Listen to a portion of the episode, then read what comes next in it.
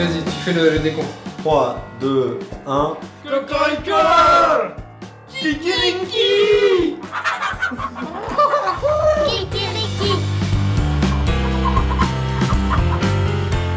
En ce moment même, nous sommes en train de vivre la sixième extinction de masse. Si, si, sans deck Le rythme actuel d'extinction des espèces est 100 à 1000 fois supérieur à la normale.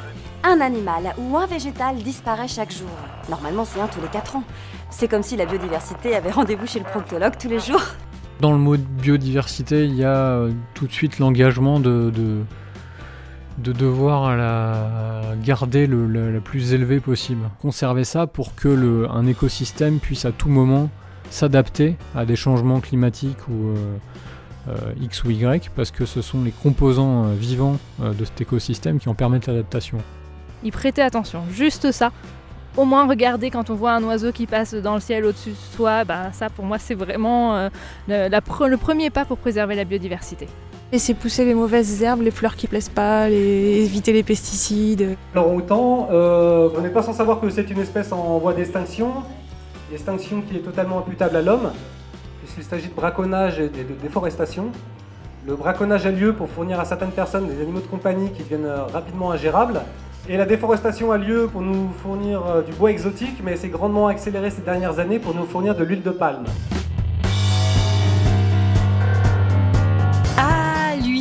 On ne le répétera jamais assez. Nous déforestons des millions d'hectares de forêts vierges pour y planter des palmiers à huile pour fabriquer nos petits péchés pas vraiment mignons comme le Nutella.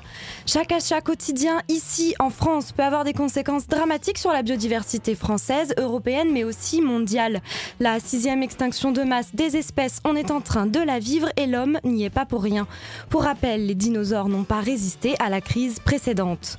Bonjour à tous, on n'a pas choisi le sujet le plus joyeux pour la rentrée, mais quel plaisir de vous retrouver pour cette deuxième saison de Kikiriki. Merci d'être à l'écoute. Salut Karina. Salut Élise Bouquetin des Pyrénées, phoque moine, baleine des Basques, tous rayés de la carte. Pour en savoir plus sur la disparition des animaux et des végétaux que nous sommes en train de provoquer, nous nous rendrons au parc zoologique de Paris. Nous questionnerons les experts du sujet, les sauveteurs de pandas, j'ai nommé le WWF. Nous passerons par l'Allemagne, jeter un coup d'œil à la Bundestagswahl et au programme écolo ou pas des candidats et voir ce que Nicolas Hulot a fait de ses vacances. Nous parlerons aussi huile de palme, souvenirs de safari et observation d'hirondelles.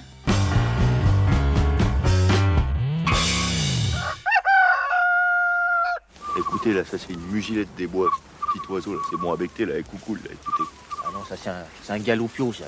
Je comprends un galoupio, tu rigoles ou quoi? Ou t'y coucoules pas, il craque la tête. Bah non, mais je te dis que c'est une mugilette. C'est un galoupio, la rigueur, euh, une pisturelle des prés. Je te dis que moi, c'est... Ah bah non, c'était Gérard. Un extrait d'un sketch des inconnus, bien sûr. Et pour la rentrée, tes actualités vertes reprennent, Élise.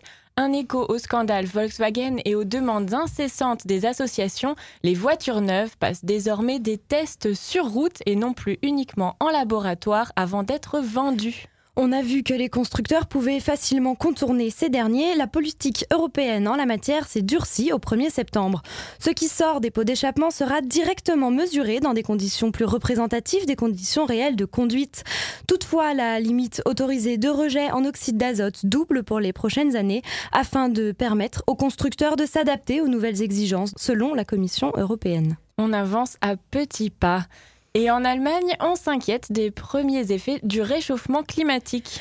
Le glacier du sommet de la Zugspitze semble amené à disparaître. Sommet des Alpes bavaroises et point culminant de l'Allemagne, il est un bon indicateur du réchauffement climatique. D'ici 20 à 30 ans, il se pourrait qu'il n'existe plus du tout.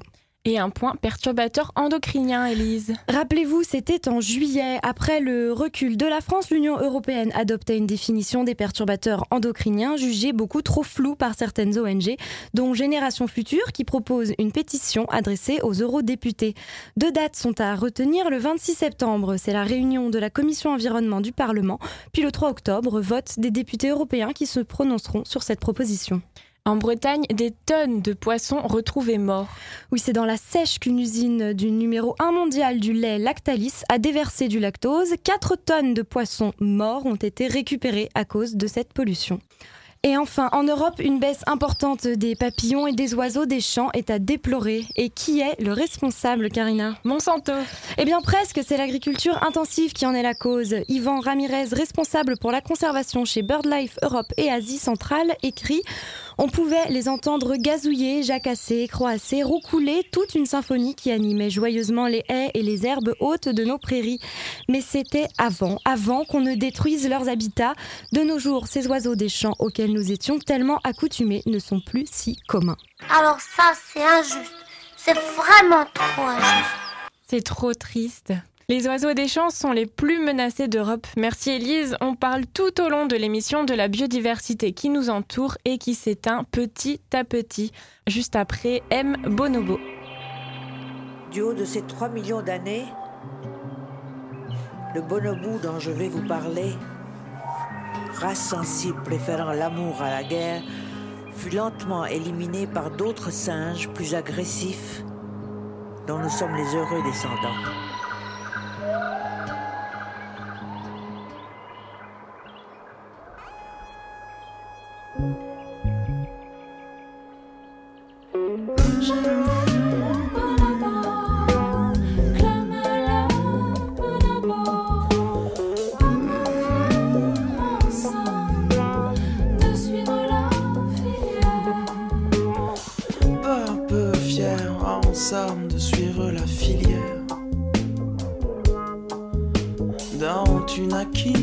Petit homme par étrange bizarrerie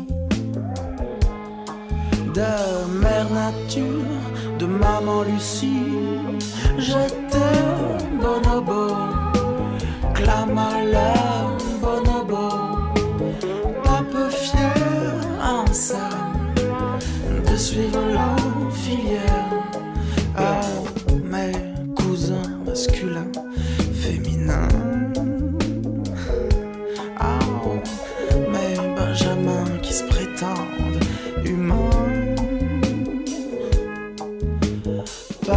je me demande, soupire le bonobo, si ça valait la peine de se donner tant de peine pour que votre race guerrière, incendiaire, carnassière occupe toute la scène. Ouais, J'étais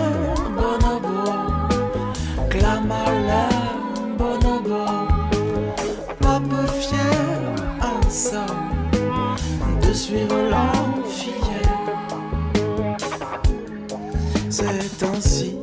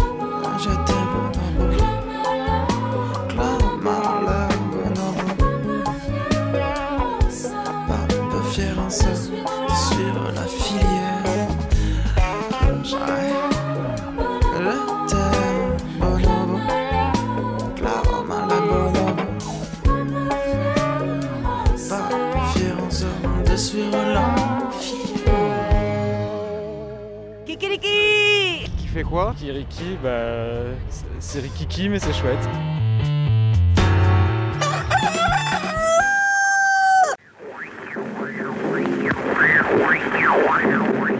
Notre but, c'est de reproduire l'espèce en captivité pour avoir un pool génétique important et peut-être espérer qu'un jour on les relâche dans le milieu naturel. Alors, c'est pas encore fait, c'est pas gagné, puisque euh, ce qui cause à la disparition de cette espèce, c'est malheureusement la disparition de son habitat. Donc, pour le moment, ça va être compliqué d'en remettre dans la nature. On détruit les forêts euh, d'Asie du Sud-Est pour y planter des palmiers à huile de palme. On le sait tous un petit peu. Et on plante également des bois exotiques pour faire de jolis meubles. Certains ont dit, est-ce qu'on n'est pas en train de préparer les conditions d'une sixième grande crise d'extinction, cette fois-ci liée aux activités de l'humain et de ses animaux domestiques? Je dis souvent, en fait, il y a 10 000 ans, mammifères domestiques et humains, c'est 0,1% de tous les mammifères de la planète. Aujourd'hui, c'est 90%. Cette chère huile de palme dont on vous parle tout le temps. Huile de palme. Déforestation. Déforestation. Alors j'ai les chiffres les amis et ça pique les yeux. hein. Notre consommation de poissons est passée de 18,7 millions de tonnes dans les années 50 à près de 91 millions de tonnes en 2012. Ce à quoi il faut ajouter la pêche illégale, entre 11 et 26 millions de tonnes. Les stocks de gros poissons comme le thon auraient disparu à 90%. Selon Paul Watson, le créateur de Sea Shepherd, la vie pourrait disparaître des océans d'ici 2048. Alors je vous dis comme je pense. hein. Il se fait pas bon habiter sous l'océan. L'homme est en train de euh, détruire euh, son milieu, son moyen de subsistance, euh, son mode de vie en faisant disparaître ces espèces, ouais.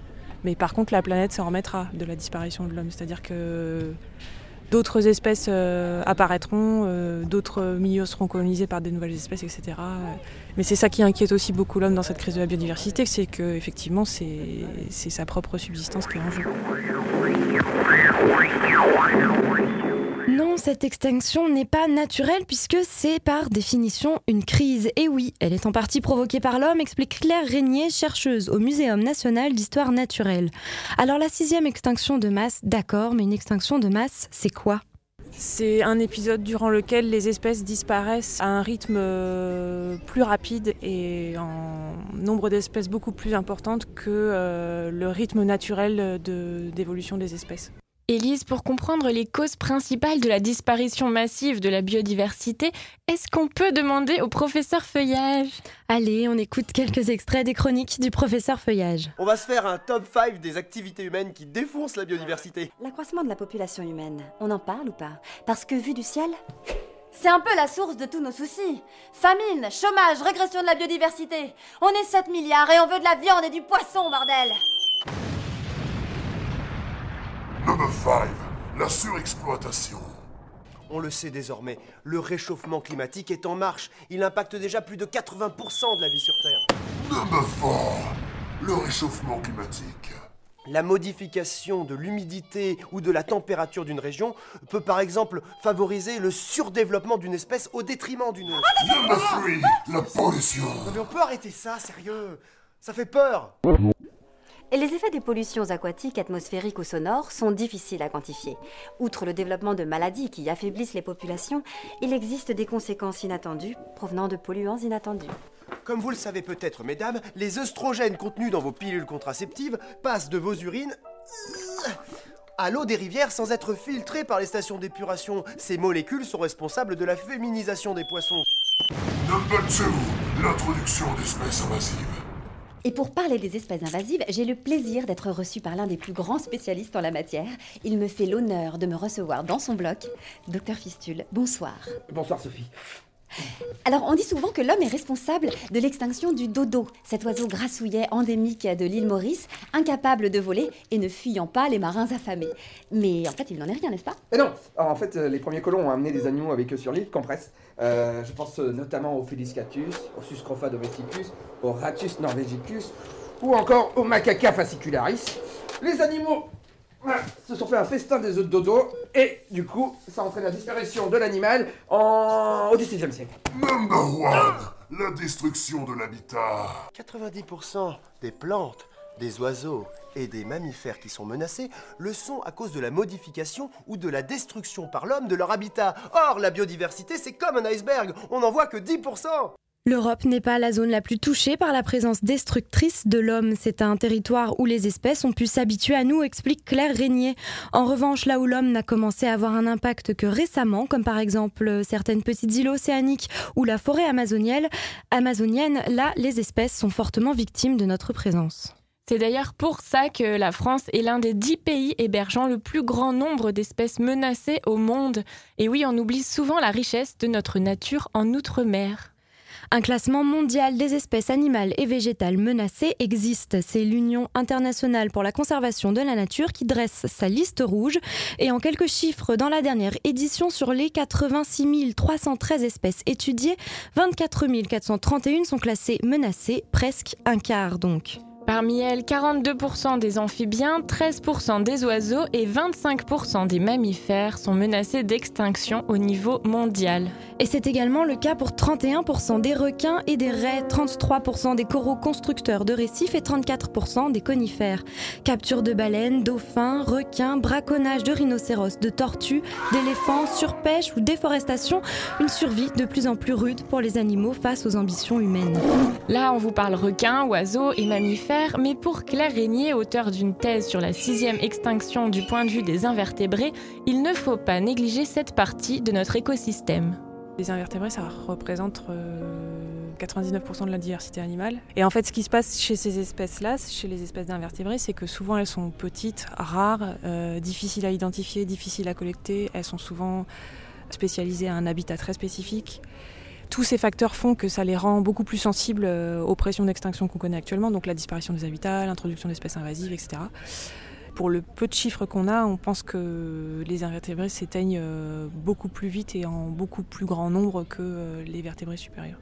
Leur disparition n'est d'ailleurs pas sans conséquences. Ça peut avoir des conséquences sur la chaîne alimentaire, ça peut avoir des conséquences euh, sur euh, le fonctionnement des écosystèmes. Comme on a tendance à toujours prendre euh, le bout d'un problème par le côté économique, on sait que si on devait remplacer par un travail humain les services que nous rendent certaines espèces comme la pollinisation des arbres fruitiers, comme le retraitement des sols, etc., ça nous coûterait très très cher. Principalement en ce moment, c'est par ce biais-là qu'on s'affole le plus de la disparition des espèces.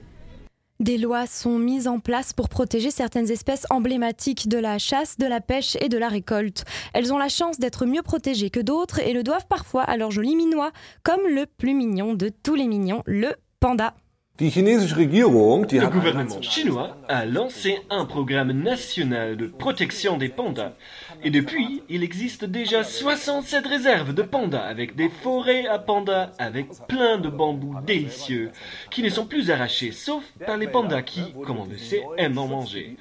Avec cette nouvelle législation, les forêts ont été reliées avec des ponts, des tunnels et d'autres machins pour que les pandas isolés puissent de nouveau se retrouver. Salut, salut Et se reproduire. Vous savez, quand maman et papa panda s'aiment très fort, alors, oui, alors il y en avait un peu plus. On peut dire avec succès que le panda a été sauvé de la disparition. En France, le zoo de Beauval accueille deux pandas loués par la Chine pour quelques années, dont la femelle vient d'ailleurs de donner naissance à un petit. Grande fierté du parc zoologique et gros coup de com' aussi, puisque le zoo s'est joué de la popularité de l'animal pour attirer les visiteurs. Et dans un zoo, Élise, tu t'es justement rendue. Oui, et je ne te cache pas que ça faisait un certain nombre d'années que je n'y avais plus mis les pieds et que j'appréhendais un peu. Les zoos, ce sont pour moi des souvenirs de félins qui tournent en rond dans leur cage et de visiteurs peu respectueux. De nombreux efforts sont faits, les animaux semblent écoutés et bien évidemment respectés par les professionnels qui les entourent. La protection des espèces en voie de disparition est désormais vraiment mise en avant à tel point qu'on se demande s'il ne se cache pas derrière une volonté de redorer l'image des zoos. Je me suis donc rendue à Vincennes, au parc zoologique de Paris, voir ce qui est mis en œuvre pour protéger la biodiversité.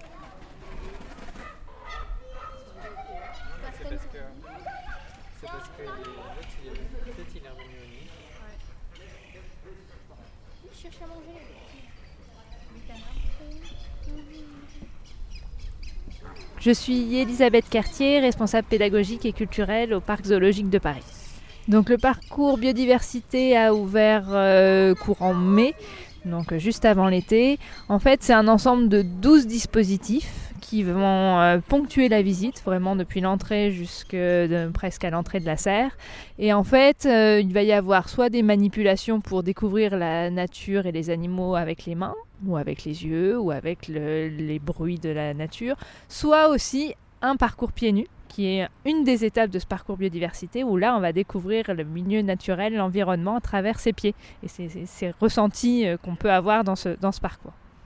Et le parcours pieds nus, justement, on est juste à côté. C'est, euh, alors pour décrire un petit peu, c'est des longues branches euh, à cheval les unes sur les autres. J'imagine qu'on marche pieds nus sur ces branches. Alors il y a des branches, mais il y a aussi plein d'autres choses. Les branches, ça va vraiment être la partie forêt tropicale. On, va trouver euh, des animaux plus arboricoles, donc on essaye de, les imiter. Après, on va aussi avoir euh, la savane, par exemple, avec du sable, avec euh, de l'argile un peu plus. Ensuite, on arrive à l'Europe avec des écorces de pin, des aiguilles, des pommes de pin, plus voilà une ambiance de sous-bois la forêt tropicale, donc avec les branches, les cordages pour marcher un peu plus en hauteur. Et puis la Patagonie avec euh, de la roche volcanique, de l'ardoise pour là être plus sur euh, les, côtes rocheuses de, de, la Patagonie ou la, ou la steppe patagonienne. Et le zoo comme lieu pédagogique, c'est quelque chose de nouveau ou ça a toujours été le cas? On le voit plutôt comme un lieu de distraction en premier lieu. Est-ce qu'il y a toujours eu un volet pédagogique à côté? Alors, au tout début des zoos, oui, il y avait déjà un volet pédagogique et scientifique. C'était un lieu d'instruction publique. Ça a perdu ce rôle-là jusque dans les années 80. Et depuis les années 80, il y a un grand renouveau des zoos avec vraiment une volonté pédagogique qu'on observe partout en Europe, en France aussi, un petit peu plus tardivement. Et vraiment une euh, volonté de, bah, de se dire on n'a pas juste des animaux pour notre plaisir dans des cages. Alors, ici, c'est pas dans des cages, mais c'est dans des enclos un petit peu particuliers. Mais c'est pas juste pour notre plaisir, c'est aussi parce qu'il y a une sensibilisation à, à, mener, parler d'environnement, parler de biodiversité, pas juste cantonné à comment vit le lion, mais pourquoi est-ce qu'il faut s'en préoccuper. C'est vraiment quelque chose qui est, qui est très important dans, le, dans les zoos aujourd'hui. Oui, il y en a quatre. C'est ça, les guépards. Non, trois, trois. C'est combien Quatre.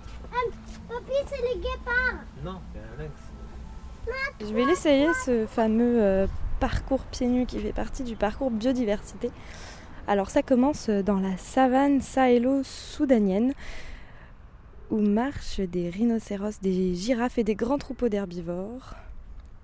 Donc c'est du sable. C'est du sable pas très fin, pas très agréable pour les pieds, c'est même plus des gravillons que du sable.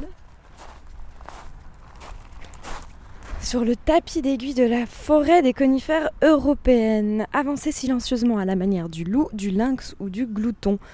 Dans le sous-bois clair et ouvert, chaque craquement peut vous faire repérer. Alors attention où vous mettez les pieds. Là, c'est des copeaux, euh, des copeaux de bois.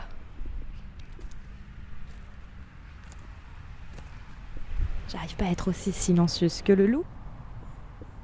Et là, je suis sur un tronc. J'avance. Je ne sais pas quel animal je suis censée être, j'ai oublié. Une, grenouille arboricole peut-être. Ouvrez les cages, lâchez les pauvres, libérez vos instincts, car c'est le zoo. Oh, oh, ouais. Ouais, c'est le zoo. Oh, oh, yeah, yeah. Les bêtes ont déserté le zoo. Et, et le domicile à deux pas du gros port à la vieille rue, ici t'as du choix. La ville prend des allures de réserve naturelle. Et les instincts se réveillent, partout ça sent le faux. Pas mal d'espèces en voie d'extinction, ça chasse l'étranger et les peuples sans distinction. Oh, c'est un. Ah bah en fait, hey, il y en a dans des... Il y a dans l'âge de glace, mais il y en a partout en fait. Oh, déjà comment ça s'appelle euh... Oui, un tamanoir, c'est un tamanoir. Mais par contre, il y, en a, il y en a dans, il y en a, il y en a au Brésil, il y en a même des tamanoirs. Il n'y a pas de dinosaure ici. C'est le caïman. Sur le là. C'était le caïman, le dinosaure. Je suis Alexis Lécu, vétérinaire et directeur scientifique euh, au parc zoologique de Paris. Moi j'ai l'impression que euh, le zoo de Vincennes a pris un tournant quand il a rouvert il y a trois ans. Euh, un tournant euh, vers la conservation d'animaux en voie de disparition. Est-ce que le, nouveau rôle des zoos en général et de Vincennes en particulier, c'est euh, la conservation selon vous? C'est un rôle qui est venu euh, progressivement euh, dans la mentalité de la profession aux États-Unis et en Europe. Ensuite, il est venu aussi euh, par la réglementation euh, française, hein, parce que ça fait partie de, la loi. euh, c'est écrit dans, dans- certains arrêtés, il y a des articles qui concernent un devoir de participer à la conservation. C'est une obligation réglementaire des parcs zoologiques, donc on doit s'y tenir. Avant, le parc zoologique de Paris, c'était essentiellement des mammifères, voire des gros mammifères. Euh, maintenant, euh, c'est des poissons, des reptiles, des amphibiens, des invertébrés, voilà. Et avec tout ça, forcément, c'est plus simple de tenir un discours sur euh, conservons de la biodiversité.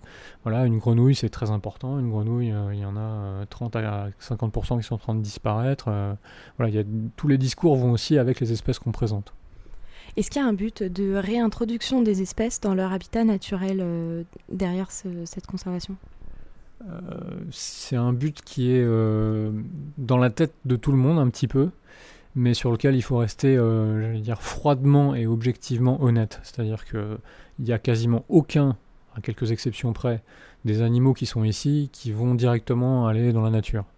Je dis à quelques exceptions près parce que, par exemple, on a relâché cette année euh, des vautours qui sont en train de voler dans le ciel de Bulgarie. euh, donc là, c'est de la réintroduction. Ils sont nés ici. Ils ont été élevés par leurs parents ici euh, dans notre volière. Et maintenant, ils sont avec leurs congénères en liberté en Bulgarie. Mais sinon, on a plus une, on va dire, un rôle de, de bibliothèque, entre guillemets, même si ça fait objet inanimé, mais de garder cette biodiversité, notamment génétique, pour être prêt quand le moment sera venu et que les conditions feront que des programmes de réintroduction peuvent se faire. Mais il est plus facile de réintroduire un vautour, des insectes, euh, voire des amphibiens, que de réintroduire euh, des lions ou des girafes. Logistiquement, c'est plus facile. On est en train de vivre une extinction de masse, la sixième. Euh, je pense qu'au bout d'un moment, il faut prendre du recul avec ça et, et de se dire, bon, je sais pas si on est en train de vivre moins 50% à 20 ans ou moins 60% à 30 ans ou des choses comme ça, mais ce qui est sûr, c'est qu'on a des actions assez simples parfois à faire pour sauver soit une espèce, soit euh, un écosystème. Euh, parce que euh, les clés de la réussite, euh, elles sont entre nos mains, c'est-à-dire faire un accord avec la population locale ici pour lui dire ben ne faites pas de déforestation, on va vous donner un autre moyen de subsistance qui vous rapportera autant mais qui détruira pas l'écosystème. Faire un déplacement de population de A vers B parce que A est menacé mais B est encore bien. Ça, c'est à notre portée. Il y a tellement de facteurs qui rendent en compte. Certes, le facteur humain, c'est celui qui perturbe le plus les choses, mais euh, il y a aussi des animaux qui sont très opportunistes et on s'en aperçoit à chaque fois. euh, qui, euh, alors qu'on disait qu'ils vont décliner parce que euh, on fait ci, en fait, ils arrivent à trouver une autre source de nourriture derrière.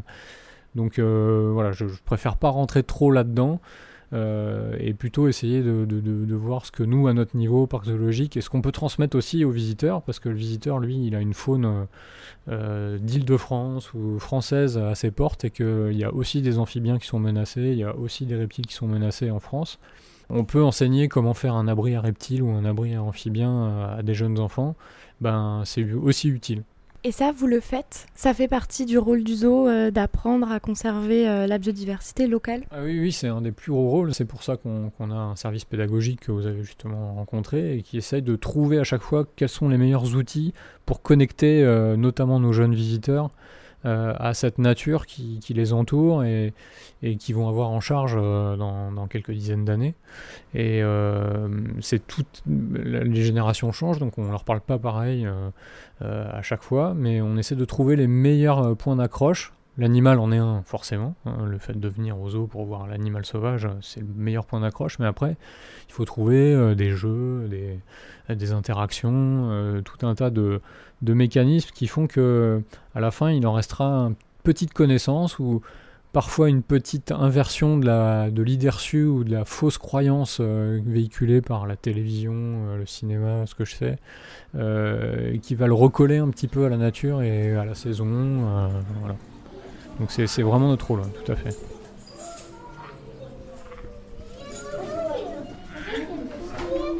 Oui, il y a une très grosse grenouille là-bas dans le fond, tu as vu.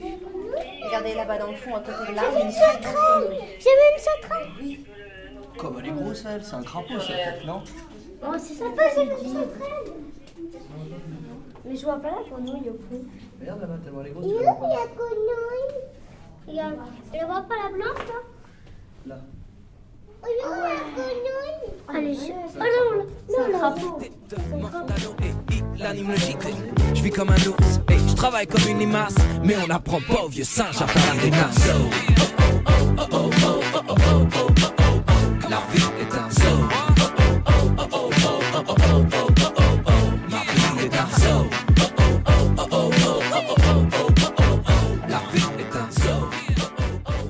Pocus en conclusion du reportage. Merci Elise. Kikiriki, moi ça me fait penser à Cocorico.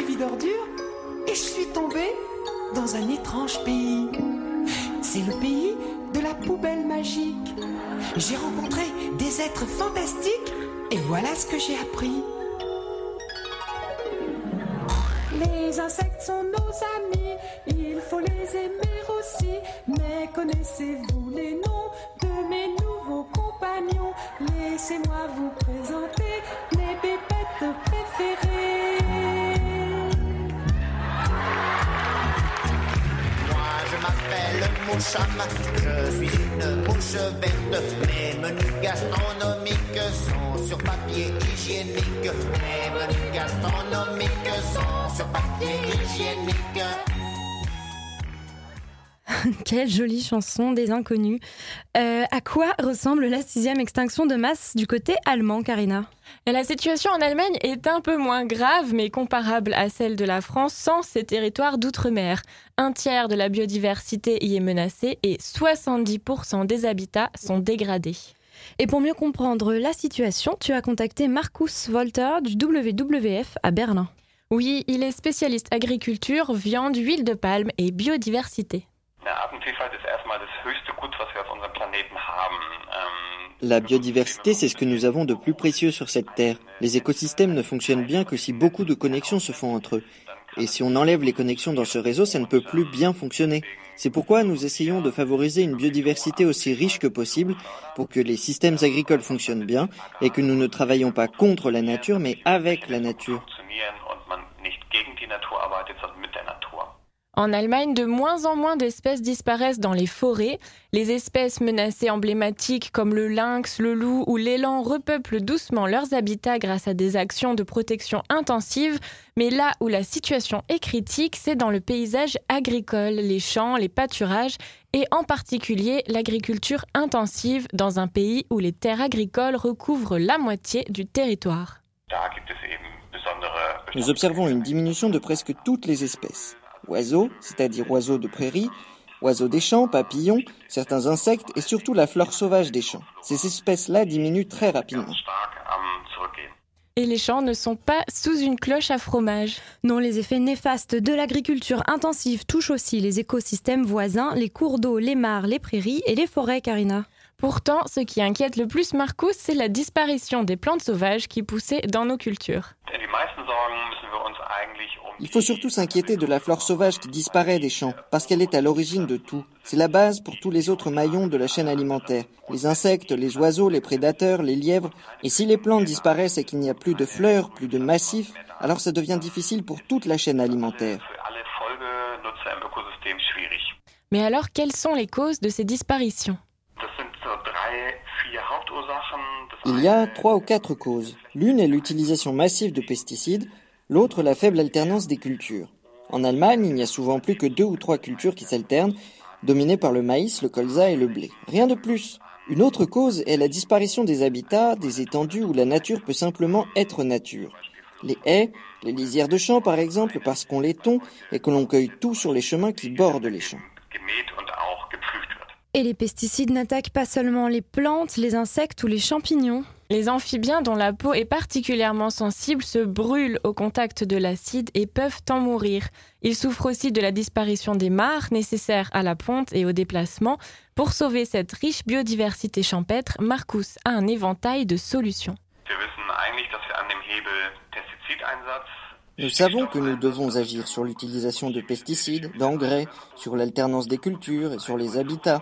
L'agriculture biologique est une bonne solution parce qu'elle interdit l'utilisation d'engrais chimiques et de pesticides de synthèse et demande de plus alterner les cultures. Nous avons fait des études ici dans le nord-est de l'Allemagne et nous avons observé que la biodiversité dans les champs bio pouvait être jusqu'à 9 fois plus riche et le nombre d'animaux jusqu'à 20 fois plus élevé que dans les champs conventionnels. Les solutions existent donc. Pourtant, selon le WWF, aucune action du gouvernement allemand ne va dans ce sens. Pour Marcus, il y a un conflit d'objectifs. Dès qu'on commence à protéger la biodiversité, on diminue forcément les rendements et la taille des surfaces productives. L'Allemagne est un pays dont l'agriculture est très industrialisée et très productive, et il y a un fort lobby pour continuer de produire de cette manière pour les marchés allemands et internationaux. À part les États-Unis, il n'y a aucun autre endroit au monde où on peut dépenser si peu de ses revenus dans la nourriture. C'est lié à un modèle productiviste très intensif et très subventionné. Mais les prix ne représentent pas les vrais coûts. L'industrie et la politique voient bien qu'il se passe quelque chose de grave, que l'extinction des espèces est en cours et s'accélère, mais on donne plus d'importance à la productivité. L'Allemagne est donc très loin d'atteindre son objectif de stopper la disparition des espèces pour 2020. En attendant, Marcus travaille sur son projet Culture pour la biodiversité. Il rencontre des agriculteurs et les incite à appliquer des mesures pour protéger les espèces proches de leurs champs. En échange, leurs produits seront valorisés avec un label spécial. Et Marcus garde espoir, la population est de plus en plus sensibilisée à l'environnement, ça influence les supermarchés et peut-être un jour les politiques. Merci Karina, on reste en Allemagne avec Nina Hagen et ses animaux, on écoute Tire.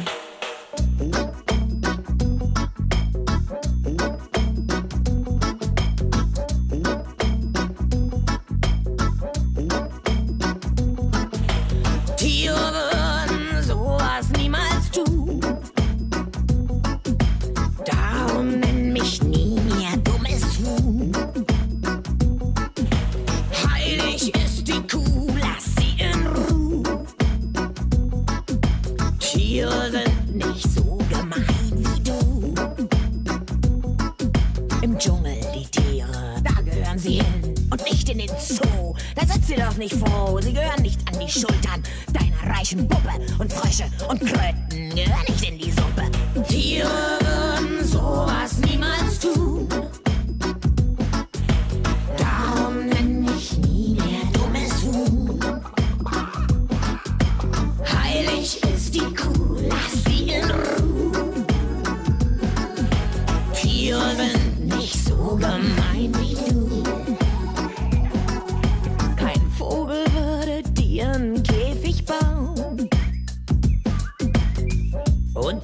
zum Singen zwingen. Kein Schwein dich mästen in den Schlachthof sperren, auf den Haken hängen und deine Haut abzerren. Tiere würden sowas niemals tun.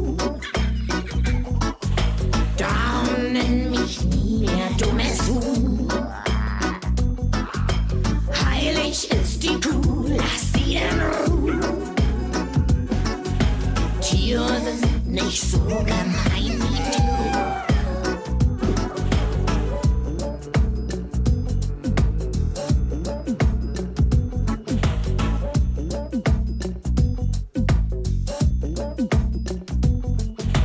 Meine Verwandten sind die Elefanten und was ich gern male, sind Wale.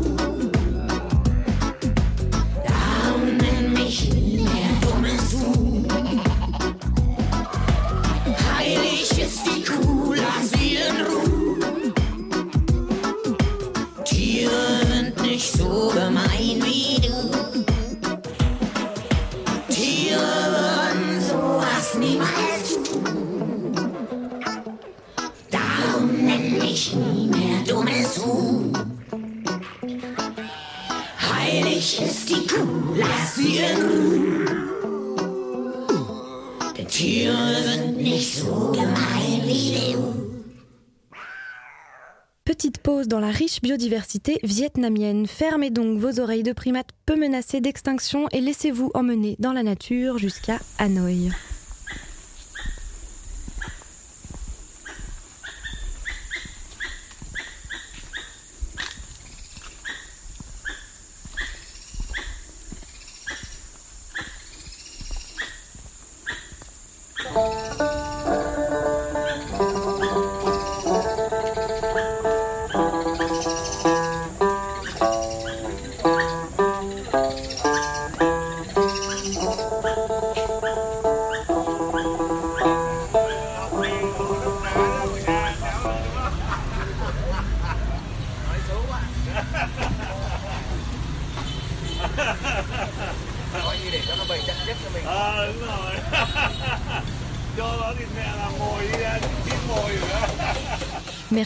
Katia Azaïs de nous emmener toujours plus loin dans nos pauses exotiques. Allez, retour en Europe dans le tourbillon de la rentrée politique. Moi, président de la République, je ne veux pas d'écologie punitive. Les moyens donnés à l'agriculture biologique sont complètement insuffisants. Il s'agit de donner une voix à la planète, c'est pas un problème de droite ou de gauche. Notre maison brûle. Et nous regardons ailleurs. Voilà qu'à présent, c'est de l'autre côté de la frontière qu'on entend chanter pour les élections. Et si nous allions voir de plus près les singularités de la basse-cour à moustache germanique plongée dans les vapeurs de bière et de currywurst? Entendez-vous les caquettements de la poule de Rhénanie, les gloussements de la mouette de la frise orientale, les piaillements de la frisée et huppée d'Annaberg ou les cocassements du barbu de Thuringe?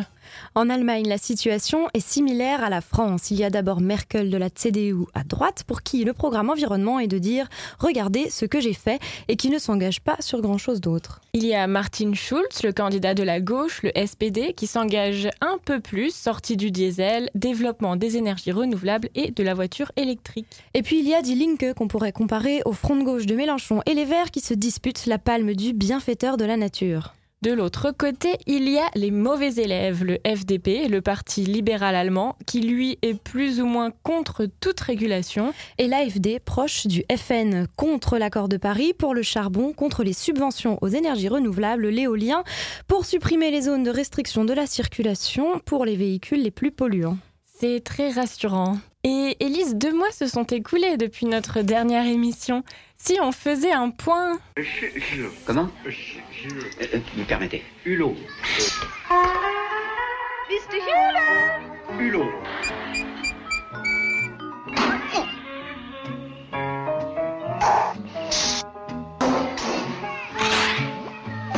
Ça va être drôle. Des grandes vacances, un grand bonhomme, un très grand film. Un point Hulot, eh bien oui, parce que notre ministre de l'Environnement, il a bossé pendant ses vacances. Il a demandé au préfet des Landes de renforcer toutes les mesures pour sauver les ortolans, un petit oiseau classé en danger du braconnage. Il a aussi annoncé la création d'une réserve naturelle à Mayotte pour protéger 3000 hectares de forêt et notamment de mangroves dont beaucoup sont en danger critique. Ah, il aime la biodiversité. Ça doit être son côté Ushuaïa nature. Le saviez-vous Si l'air devient irrespirable, on ne pourra plus respirer. Le saviez-vous Si la mer monte, la terre baisse. Le saviez-vous Si la température continue de grimper, il faudra faire des thermomètres plus longs. Le saviez-vous Si l'eau de mer continue de se réchauffer, on finira par pêcher du poisson pané. Le saviez-vous? Si tous les animaux disparaissent, on ne pourra pas faire Madagascar 3. Ah, il a scène des vérités incroyables, ce Nicolas Hulot. Hein. C'est vraiment dommage que personne ne l'écoute. Et sinon, euh, Nicolas Hulot a aussi mis en pause les projets ferroviaires comme le TGV Lyon-Turin, fixé les quotas pour les loups qui augmentent de 4 loups par rapport à l'année dernière. Ah, c'est un peu moins Ushuaïa Nature là tout de suite. Et cerise sur le gâteau, après l'annonce de son plan super-héros du climat en juillet, Nicolas Hulot parle maintenant de fermer jusqu'à 17 réacteurs d'ici 2025 pour ramener la part de l'atome à 50% dans la production d'électricité. Ça y est, Elise, on parle enfin d'un nombre de réacteurs à fermer. Oui, enfin, euh, il a surtout dit. Laissez-moi planifier les choses. Oh, ça sera peut-être jusqu'à 17 réacteurs. Il faut qu'on regarde. À voir donc. D'autant que cet été à Bure, près d'un millier de manifestants contre la construction du site de stockage profond de déchets radioactifs CIGEO a été la cible de violences policières. Vive la République Vive la France À votre avis, qu'est-ce qu'un oiseau migrateur? Un oiseau migrateur, c'est un oiseau qui va de pays en pays. Euh, en même temps, il, euh, il, gratte la terre pour trouver sa nourriture et il pique dans la terre. Alors pourquoi migrateur? Migrateur, euh, gratteur pour ce qui gratte la terre. Et il, migrat, migrateur. Migrateur.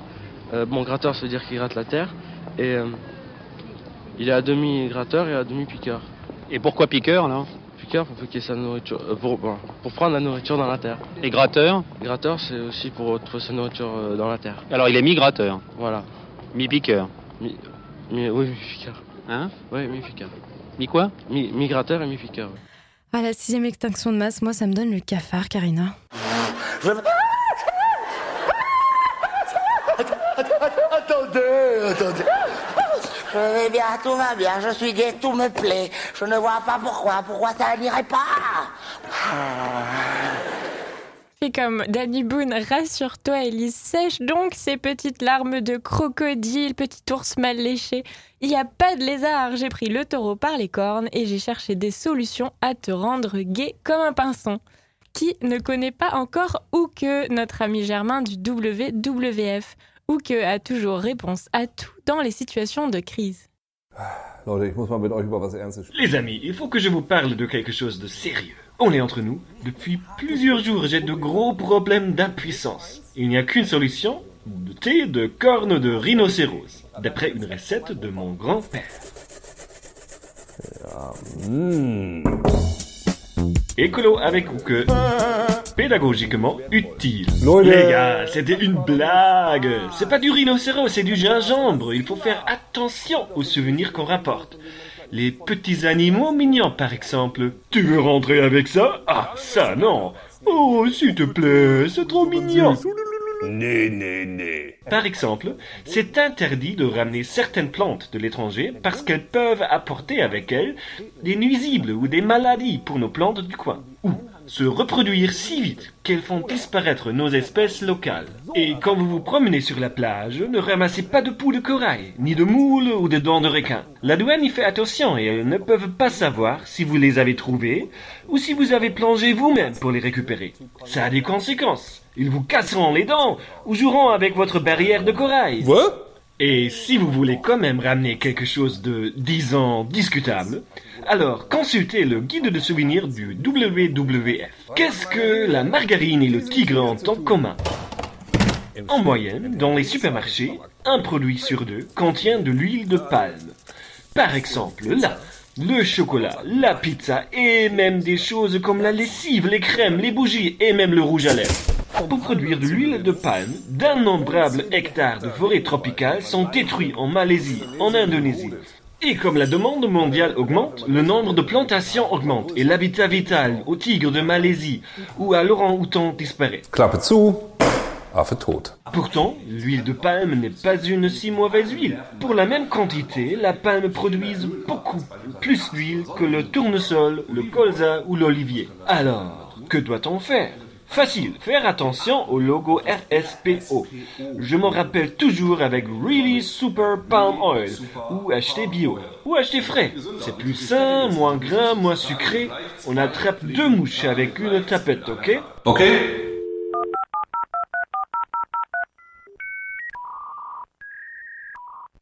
Il arrive à Philippe Jourde, naturaliste à la Ligue de protection des oiseaux, la LPO, de s'émerveiller des cartes européennes illustrant l'évolution des flux d'oiseaux migrateurs en fonction des espèces et des courbes de température.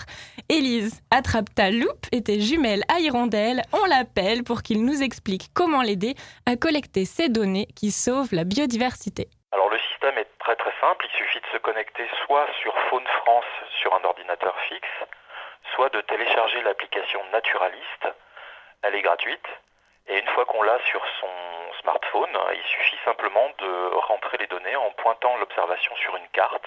Le pointeur se fait tout seul avec le GPS du téléphone. Et il suffit simplement d'indiquer le nom de l'espèce. La date, l'heure, etc. sont prises en compte automatiquement. On peut aussi donc saisir sur ordinateur en allant consulter Faune France. Et là, vous trouverez toutes les relations possibles avec les bases locales si vous souhaitez saisir au local. Comment, euh, si une personne voit une espèce, comment être sûr que c'est précisément euh, cette espèce? Parce que j'imagine qu'on peut se tromper assez facilement. Pour les débutants, en fait, il y a différentes approches qui peuvent être menées. Euh, on peut participer à des enquêtes qui sont des enquêtes simples, comme les, les enquêtes sur les oiseaux des jardins. Et dans ce cas-là, les systèmes de saisie, notamment sur ordinateur, se font par des identifications de vignettes, de petits dessins. Et puis quand on commence à maîtriser un petit peu plus l'identification des espèces basiques, on peut aller un peu plus loin. Les plateformes, notamment les plateformes sur ordinateur, permettent d'obtenir des informations sur l'identification des espèces en les comparant avec les photos euh, des galeries ou en écoutant leur son. Et par ailleurs, les données sont vérifiées et scannées par un réseau d'experts qui quotidiennement vérifient les informations qui sont saisies par le réseau des contributeurs et prennent contact avec les, observateurs qui éventuellement un peu étranges ou qui correspondent pas tout à fait à ce qu'on connaît de la biologie des espèces. Et quel est l'objectif de, derrière ça? La masse d'informations collectées naturalistes euh, par euh, les bénévoles nous permet par exemple de proposer des sites euh, en, en réserve naturelle ou en réserve naturelle régionale ou d'améliorer la gestion de certains territoires. Ça permet aussi, par exemple, de prendre mieux en compte la présence de la biodiversité dans des gros aménagements, euh, comme des infrastructures routières ou des infrastructures ferroviaires, ou plus localement sur des projets d'urbanisme, par exemple. La masse d'informations collectées va aussi permettre d'obtenir des informations sur l'évolution des espèces. Donc toutes les informations sont intéressantes, qu'elles soient euh, réalisées sur un balcon au centre-ville de Paris, ou en pleine montagne dans un parc national, elles ont une importance tout aussi, euh, tout aussi forte. Est-ce que c'est une solution de, de, faire un hôtel à insectes ou ce genre de choses dans son jardin? On peut mettre en place des nichoirs à oiseaux, on peut mettre en place des gîtes à chauves-souris et des boîtes à insectes. C'est des systèmes qui marchent très très bien, qui peuvent marcher sur des petits espaces, dans des tout petits jardins, y compris au centre-ville.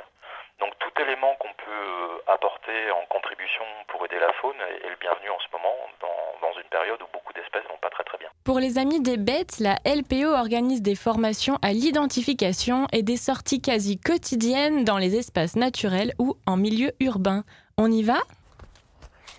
Bonjour mamie, qu'est-ce qu'on prépare aujourd'hui Coucou toi En prévision de la mauvaise saison, nous allons réaliser un restaurant d'oiseaux. Mamie, qu'est-ce qu'on va faire avec cette bouteille Eh bien, avec cette bouteille, elle va nous servir de réservoir pour les graines pour nos oiseaux. Et mamie, cette cuillère, ça sert à quoi? Eh bien, cette petite gouttière va servir, lorsque tu vas incliner ta cuillère, ça va coulisser les petites graines et les oiseaux vont pouvoir picorer. Et mamie, comment on va faire rentrer la cuillère dans la bouteille? Eh ben, Je vais percer tout simplement la bouteille. Et comment tu vas percer la bouteille? Pour ça, j'ai une astuce. Mon astuce, c'est chauffer une lame de couteau pour pouvoir traverser la bouteille. Maintenant, laissez les oiseaux se régaler tout en vous délectant de ce magnifique spectacle. N'est-ce pas Aurélia? J'adore les oiseaux. J'adore les oiseaux, c'est trop mignon, c'est vraiment très très bien joué cette scène. Merci Karina.